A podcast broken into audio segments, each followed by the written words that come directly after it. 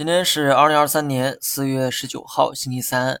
就像昨晚说的那样，上证面对三千四百点关口可能会产生犹豫的心态，调整一下也可以理解哈。或者说，过去两周市场一直都在调整，只不过上证的单边上涨误导了很多人。最近特斯拉又传出了降价的消息，据说老美那边的车型啊已经开启了新一轮的降价，国内这边呢还没有消息哈。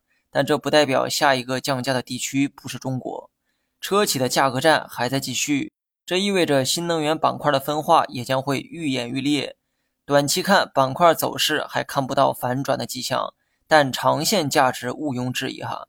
价格战是行业大洗牌的一个过程，大浪淘沙之后，寡头格局呢会更加稳固，到时候才有可能迎来真正意义上的行情。大盘短期支撑观察五日线。短期呢，不排除有触碰五日线的这么一个动作，但无论最终结果如何，至少明天我觉得会在距离五日线不远处收盘。我目前的仓位呢还是七点二成仓，没有任何的变化。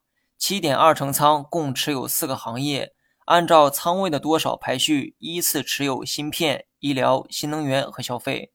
市场调整已经维持了两周左右的时间，我不确定短期调整还能维持多久。但坚信全年是震荡上扬的行情，三四二四点的这个目标啊，我也没有忘。只要长线还有上涨的空间，短期调整我通常会选择按兵不动，静待花开。好了，以上全部内容，下期同一时间再见。